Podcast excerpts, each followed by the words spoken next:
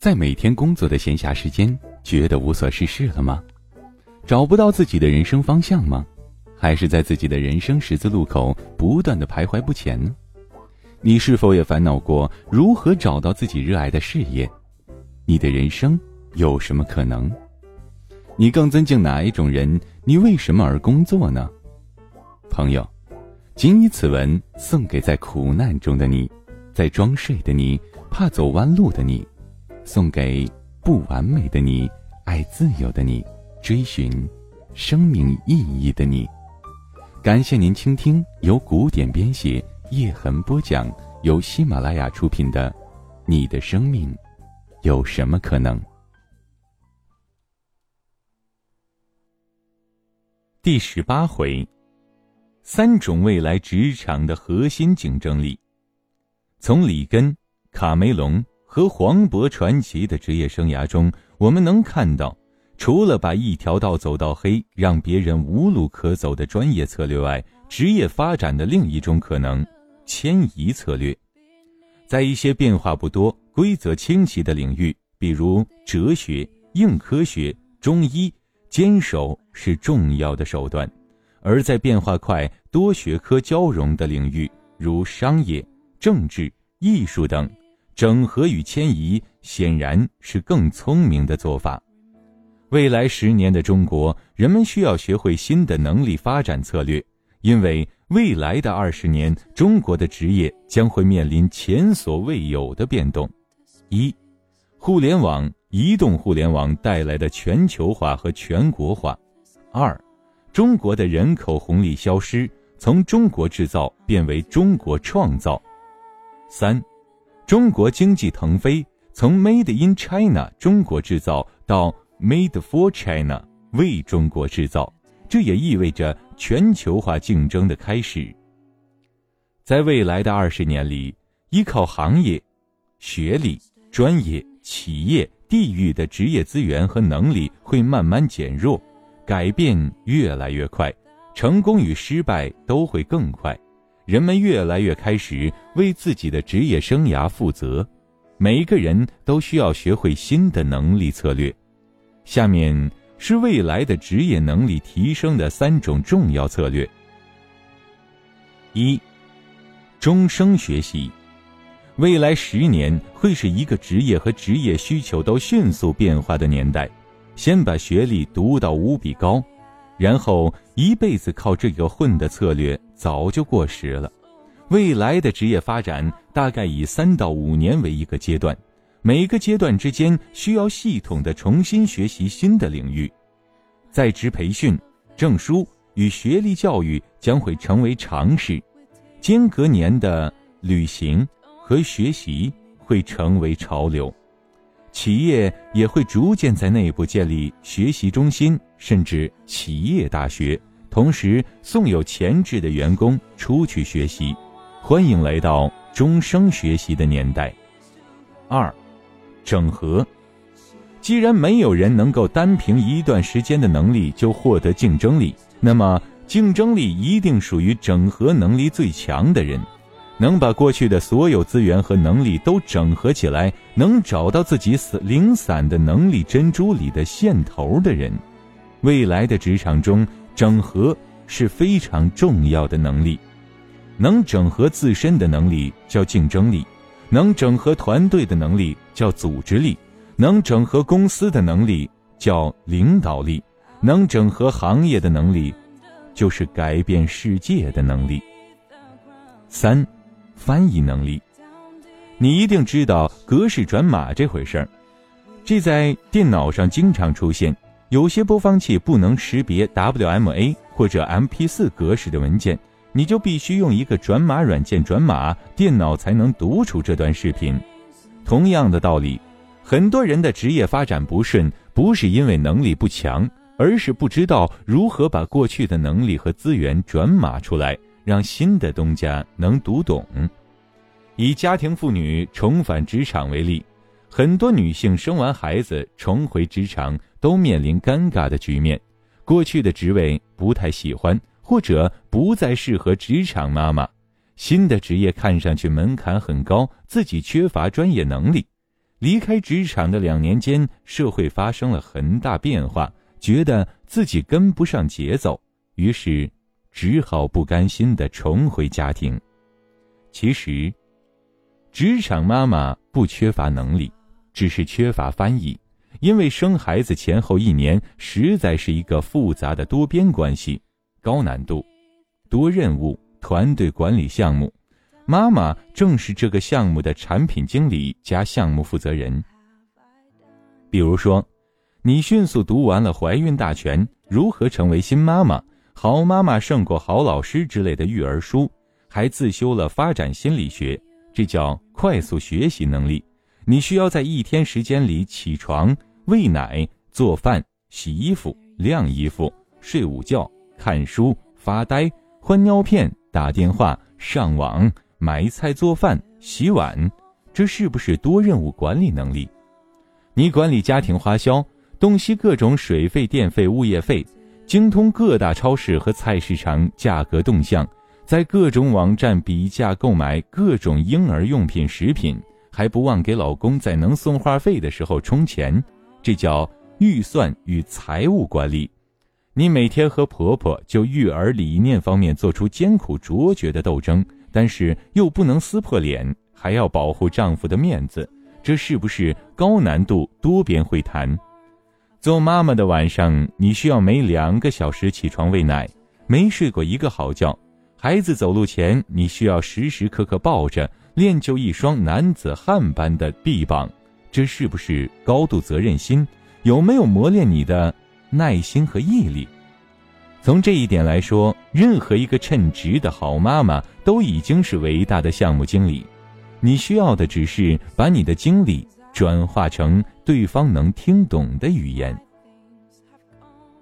学习、整合与翻译将会是未来的二十年职业能力发展的重要策略。以管理学大师彼得·德鲁克为例，他是一个典型的终生学习者，一辈子做咨询、教书和写作，著作三十九本，论文一百多篇。九十二岁还出版了《德鲁克日志》。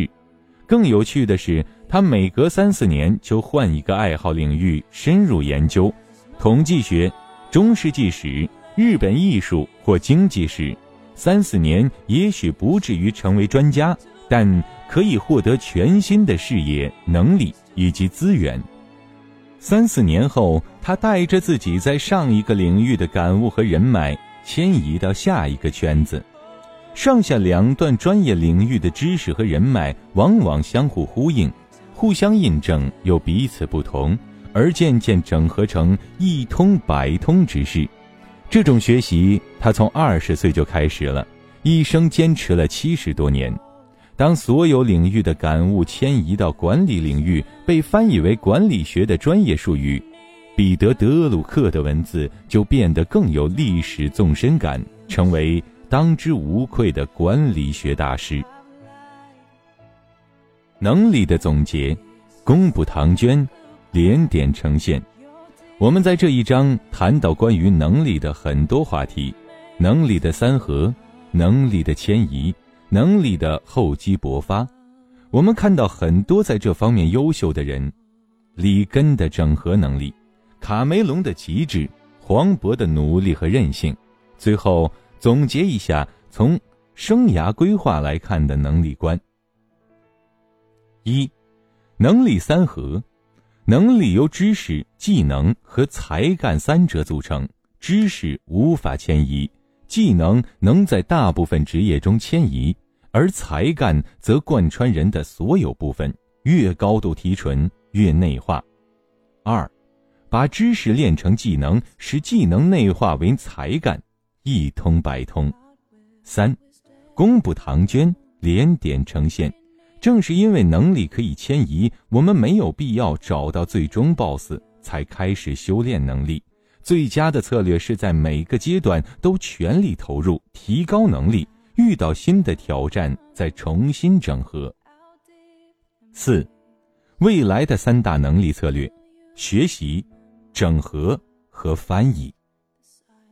亲爱的听众朋友，您现在正在收听到的是由喜马拉雅出品的《你的生命有什么可能》，本文作者古典播讲叶之痕。关于成功这件事，首先讲好，这一章我说的成功，全都是世俗的成功，赚钱的成功，上市的成功，功成名就的成功。不感兴趣的人可以不看，但是我依然想把这个事情讲明白。我还觉得，如果你期待你自己的物质生活更好，或者希望亲爱的人过上更好的日子，或者你就是那种人生为做一件大事而来的人，你都应该好好研究这章。扎克伯格的成功之道：修炼内职业生涯。为什么有些人会默默无闻却一飞冲天？比如说，Facebook 脸谱网的创始人扎克伯格，二零零四年从哈佛退学，创办 Facebook，在二零一二年五月十八日，他二十八岁生日后的第三天，公司在纳斯达克上市，身家一百九十二亿美元。而在这之前，已经有一部好莱坞的电影以他为主角了。扎克伯格的创业路。一九八四年五月，扎克伯格出生于纽约的一个富人区，父亲爱德华是一名牙医，母亲则是精神病医师。同比尔盖茨一样，扎克伯格在很小的时候便对计算机技术痴迷。十岁的时候，父亲送给他一台电脑作为生日礼物。十一岁时，他找了一名计算机软件工程师大卫纽曼做家庭电脑教师，每周上一天课。很快，扎克伯格显现出的编程天分让纽曼感到吃力。扎克是个神童，想要难倒他可不是件容易的事情。十二岁那年，父亲向他抱怨接待员通报病人来就诊的方式，他们往往只喊一句“来病人了”。医生坐在里面，不知道是谁。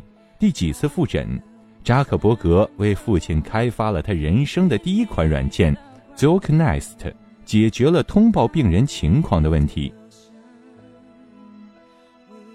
自从难倒自己的家庭教师之后，扎克伯格开始每周四在附近的莫西学院与计算机的研究生一起上课，这对他的计算机技能是一种提升。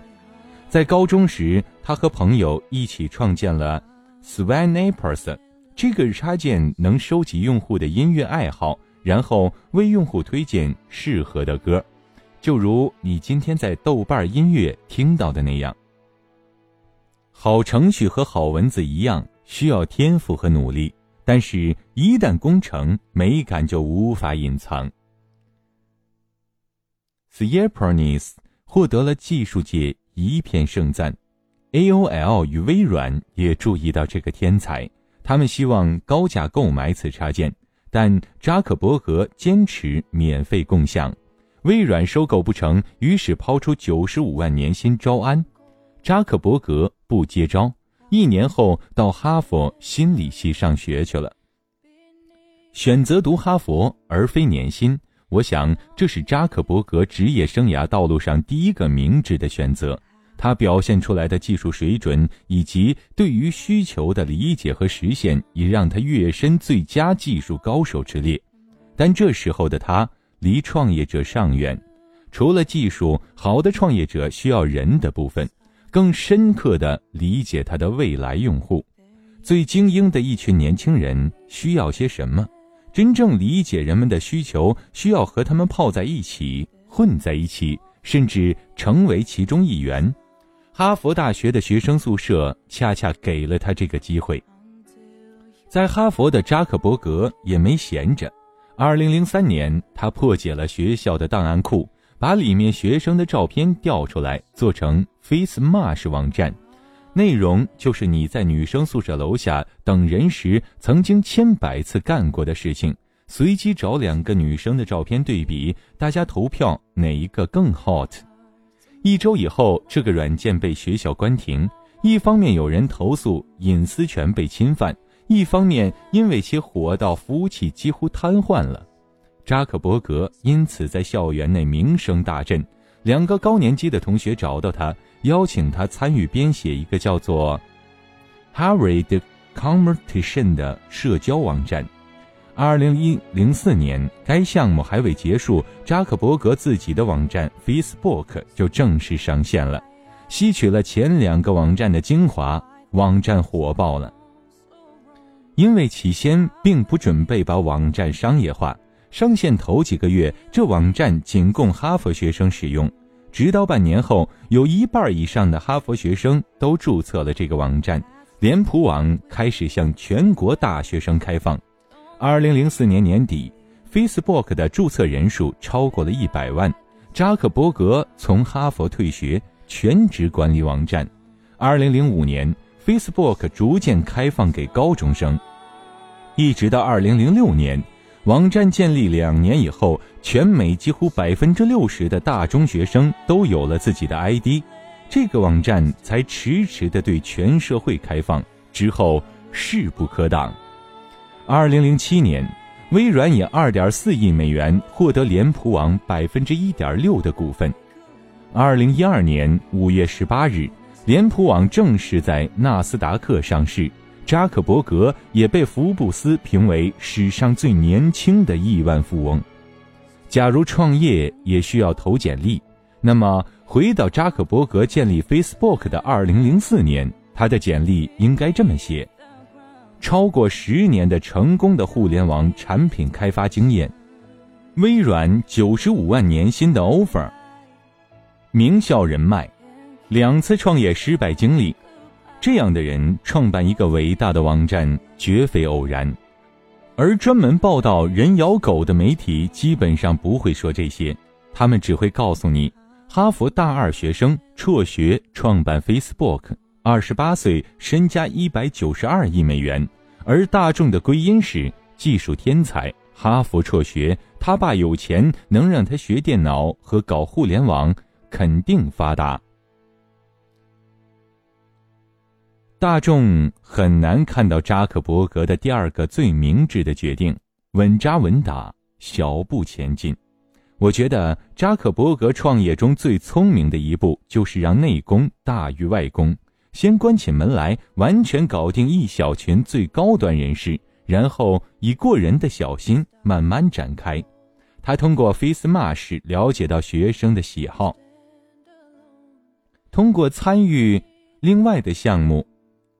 得到了社交网站的思路，当自己能力还不太强的时候，先研究哈佛大学学生的需求，然后才慢慢开放给波士顿其他大学。等到这群最精英的大学生已经稳固，再延展到其他大学，并进一步将用户扩展到高中生、美国、全世界。跟今天很多互联网一上来就。要做行业平台，颠覆产业的叫嚣不同，扎克伯格展现了跟他年龄极其不相称的稳重。他以惊人的更新速度，不断的修改产品，一直到手上这批最高端的用户成为脑残粉，才开始小心翼翼的开放给另外一小群客户，然后是下群。但正是这样的永远让内功高于名声的策略。使其在推向世界时，令新用户一见倾心。脸谱网大器晚成。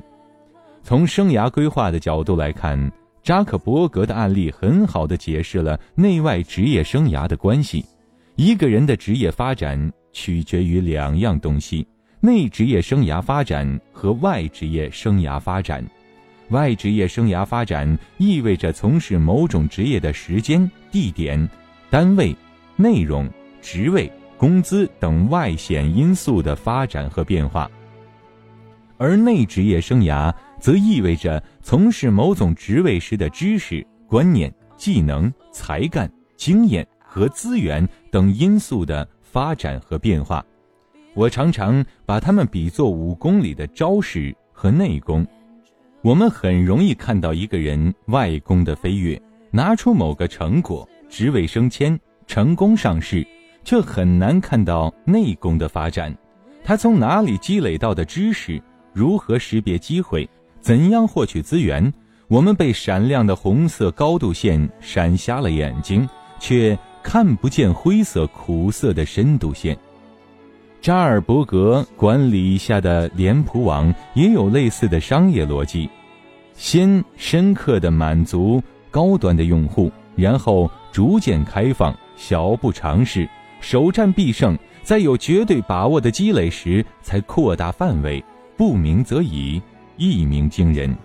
讲起来容易，操作起来需要过人的耐心和定见。从内外生涯的关系，你能看出成功的某些规律。红色的外职业生涯有两个特点：一，跳跃前进。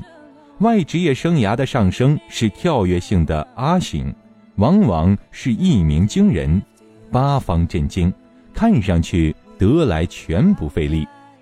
二，迭代效用，这意味着成功最慢的是前面几步。越到后面，资源越密集，发展越快。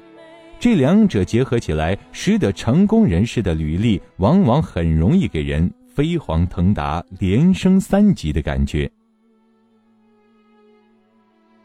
亲爱的听众朋友，感谢您收听由喜马拉雅出品的《你的生命有什么可能》。